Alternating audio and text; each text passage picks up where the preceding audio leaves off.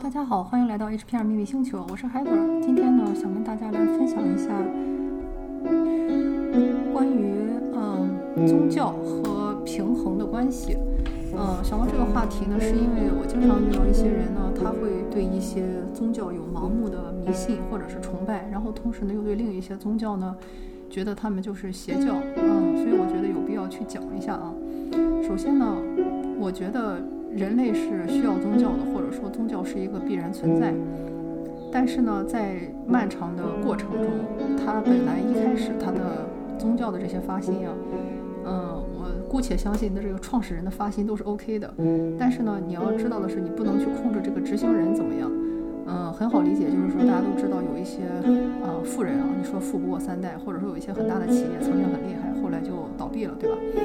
不是说他当时没有解决刚需，但是呢，就是说他肯定在这个企业变大变强的这个过程中，或者说随着世界的变化，要么是这个企业被这个世界淘汰，他的东西不再符合这个世界的要求和发展，或者说呢是他的产品没问题，但是呢他的这个执行人出了问题，导致这个企业没法经营下去。其实对于宗教来说也一样的，关键就是看谁掌握了话语权，对吧？有很多人跟我说啊，我觉得学习卢恩很危险，或者说当一个萨满很危险。或者说灵气很危险，我就问他说：“那你觉得什么不危险？”他跟我说：“我觉得佛教不危险。”或者有人跟我说：“我觉得道教不危险。”但是，不管是佛教还是道教，或者是如果你在西方的话，接触这些基督基督教、天主教，就一定不危险吗？就一定没有邪教吗？就一定没有那些丑闻吗？西方的这些教会丑闻少吗？罗马教廷的丑闻少吗？嗯，他们在私下里做的那些脏事儿、烂事儿少吗？一点都不少。然后，国内的佛教和道教也是一样，虽然有很多是真的是修行人和一些大师，或或者说是一些，嗯，高僧啊，或者是一些得道的一些告嗯道士，但是也有很多江湖术士，很多嗯就是坑蒙拐骗，或者说有很多道观或者是一些佛教的一些圣地，后来也变成了那些敛财，或者说是甚至是敛色，或者说一些其他交易的一些中心，所以你会发现没有说哪个。宗教，他敢说，我这个里面没有一个人是坏的，没有一个宗教敢打这样的保票。这个宗教再大也不行。目前世界上最大的几个宗教呢，就是基督教、天主教、犹太教、伊斯兰教，啊，然后再往下呢就是佛教和道教，对吧？但是即使是这些大教，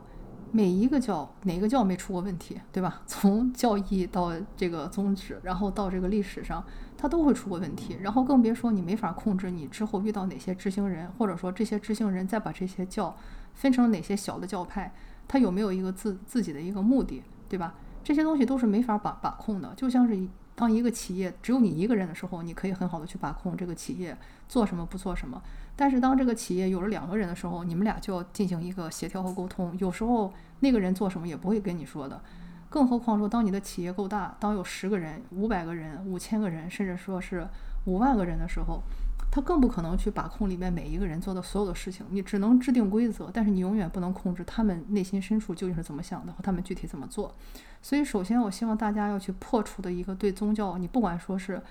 一个盲目的迷信、一个迷恋也好，或者是对他的一个鄙视、鄙夷也好。我觉得最该做的是先把这个分别心去看、去放一下，去看一下这个宗教的教义到底是怎么样子的，它最近发展的怎么样？因为有一些东西可能以前发展的很好，后来就发展的不好了；也有一些东西呢，它可能一开始你一听到它的一些教义，你觉得是很可笑或者或者很可怕的，但当你你发你会发现，你其实只是了解了它的一部分，并不了解它的全貌。所以我觉得，首先就是不要有这个分别心，而是要有一种客观的态度去对待它。每一个宗教就像是每一个公司一样，它可能有起有伏，然后呢，有适应它的时候呢，它会迅速的发展。但是到了后来，也可能是它不适合了，也可能是它执行的人不适合了，它的衰退也是一个必然。嗯，但是我真的希望大家不要说一听说某个教啊，这是好教，我看到这个对吧？这个教的某一个庙或者某个教堂叫进去拜拜，或者说一听说某一个教的这个这个地址在这里，那它就是个邪教，我就不想去听。我觉得这这一点就非常的要命，因为你必须要去了解它，去更多的去不光是了解它的本身的它的这些背后，还要去了解它的执行人，了解它现在的这个发展，你才能去做这样的一个判断。而很多时候呢，我们如果说当你发现你对某一些宗教有天生的反感，你都没有原因的话，那其实也是一种证明，就是你以前是曾经是这个教的人，或者说你是曾经被这个教迫害过的，你是有这种宗教创伤的。所以在这种情况下呢，也是一个很好的一个入手点，让我们去疗愈自己，然后去意识到自己前世经历过的那些功课或者说是课题还有哪些没有过掉。这个其实也是一个很好的一个切入点。还有一个呢，就是说不要被呃一些现在比较大的主流的宗教带节奏，因为呢。基本上所有的宗教都有一个排除异己的这么一个心，比如说像天主教和基督教，对吧？他们就扒拉出来一堆人，管人家叫异教徒，只要跟他不一样就是异教徒呗。然后，嗯，就是该杀就杀，该烧就烧呗。嗯，但是我以为这个事儿只有基督教、天主教做，其实后来想一想，伊斯兰教做这种事儿做的也很多，对吧？嗯，然后更别说这个国内的佛教也是和道教也是，就是替天行道，除魔歪道，对吧？只要是那种邪魔歪道，都会被他们除掉。所以就是你会发现，哪每一个道教它都是有这个，每一个宗教哈，它都是有这个类似于说，我认为什么是正的，什么是邪的这么一个观念的。而他有了这个观念以后，你要知道大家的根本力量是不同的。这就像是，比如说都想打人，但是你是一个一百八十斤的壮汉和一个你是一个二十斤的小孩儿，你们俩要出去打人造成的伤害力、破坏力和谁能真正的把那个人揍伤也是不同的，就是它有一个话语权的区别。嗯，我们先不说这些什么，呃，资金啊、控制啊，或者说哪些政府站在哪些宗教的后面这么一个事情，我们就只看一个说最客观，或者说是最简单或者最直观的这么一个比例的话呢，我们可以看一下这些世界宗教的人数。以目前我看到的数据呢，像基督教，它其实在全球。是有二点四 b 联的信众，也就是说是二十四亿人都是基督教的人。它基本来说已经占掉了世界的三分之一，而且呢，它嗯成为这种霸主地位也已经有一百年的历史了。所以有很多人他对宗教的看法都是从基督教那里来的，这本身就是类似于一种霸权主义去霸占话语权的，就像是对吧？你看上去好像有一百个报刊，但是你不知道的是，三十三家都是我家开的，所以我爱说什么，你都会觉得啊，都有三十三家说了，你说的肯定是对的，而忽略了其他，嗯，你可以说教派或者是其他那些把控者的一些想法。所以呢，紧跟其次呢，就是伊斯兰教，伊斯兰教也是有十九亿人在信伊斯兰教，十一亿人去信印度教，嗯，然后这三个主要来说就是最大的宗教，你也可以看到它占了整个世界人口的多少哈。基本上就是，呃，占了绝大多数的一个人口。再往下呢，像什么佛教啊，或者是什么其他的这个宗教，人数是指数级下降的，就是信佛教的差不多有五亿人。所以你就会看到说，在这种情况下，如果你信的这个教，或者说你喜欢的这些神明的这个系统，它不在这群人里面，它就被定义成了一个少数派，或者说一个异类，或者是一个异教，对吧？嗯，而且。如果我没有理解错的话，他们是觉得佛教徒其实也是异教徒，对吧？所以就是你会觉得很有意思的一点，就是类似于说，它就成为了一种很像是历史，就像是他们以前说的，说历史就像一个小姑娘，对吧？她任人打扮，她也没有什么话语权，没法说话。宗教其实又是一样的，它又又成了一种 power tool，就是它成为了一种力量的工具。谁掌握了绝对的人数，好像谁就是真理，但是其实不是这样的。嗯，历史的走向大家都知道，对吧？很很多的时候，真理都是掌握在少数人手中。所以说，并不是说代表你信一个大教，你就比别人高贵，你的教义就是最好的，别人的教义都是垃圾，不是这样的。我希望大家可以去剥离这么一个分别心，好好的去审慎一下，审审视一下，就是你所信奉的，或者是你所不信奉的这些宗教，他们的教义、教规那些东西，或者是他们最近的一些啊成果或者一些事情。你去客观的去看，而不要相信他说了什么，因为更关键的是你看他怎么去做。你举个例子啊，比方说我之前就是觉得不太喜欢基督教，当然了，这个有我自己的宗教创伤，对吧？我以前就是异教徒，被基督教迫害过，但是我以前也肯定当过基督教徒，所以我觉得除了前世阴影以外呢，这一辈子的给我的一种感觉就是。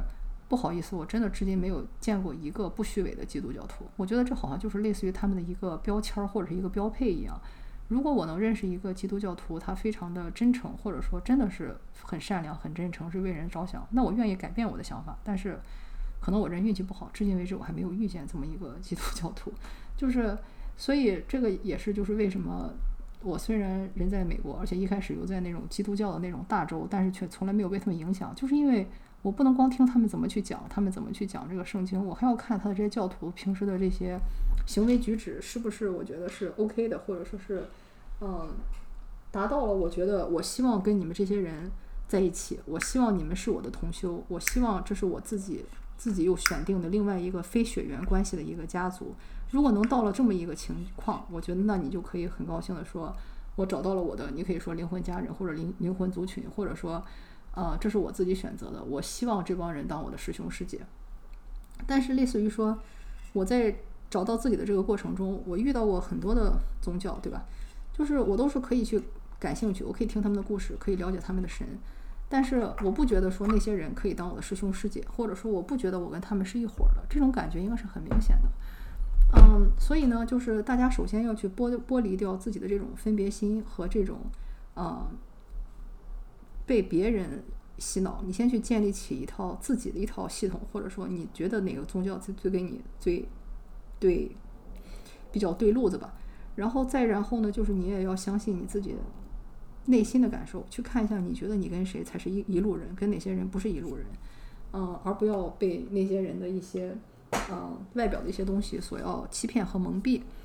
嗯，因为我觉得就是大家既然来到了地球上，再次来体验一次的话，找到自己的灵魂族群，找到自己的族人，其实是非常关键的。然后，当你